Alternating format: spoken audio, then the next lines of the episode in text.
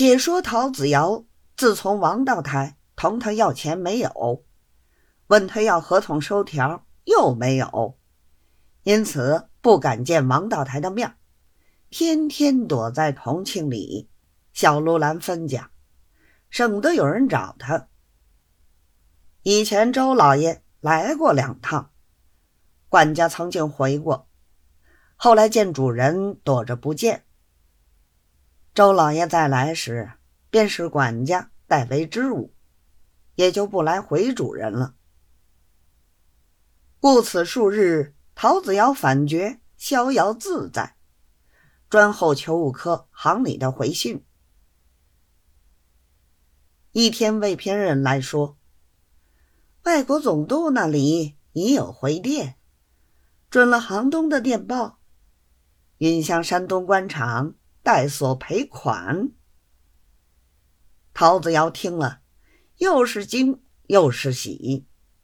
惊的是事情越闹越大，将来不好收场；喜的是有了外国人帮忙，只要机器不退，我的好处是稳的。继而一想，我已经请过宋师，告过裘五科。将来回省交差，上司跟前儿绝不会疑心到我，说我捣鬼。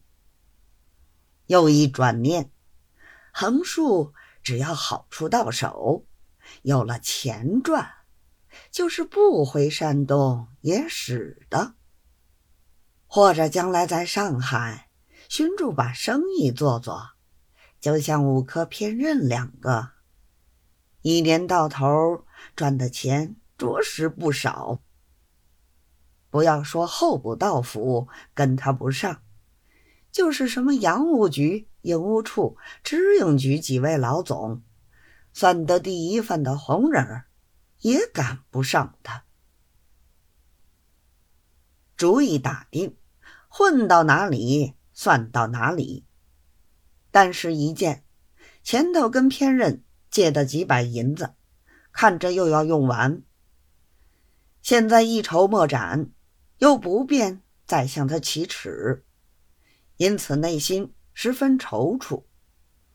面子上只好敷衍他说：“我同偏任哥是自家人，这件事情若不是偏任哥五科出力，兄弟这一趟非但白走。”而且还要赔钱，但愿他们连四万头一同赔了过来，也好补补你二位的辛苦。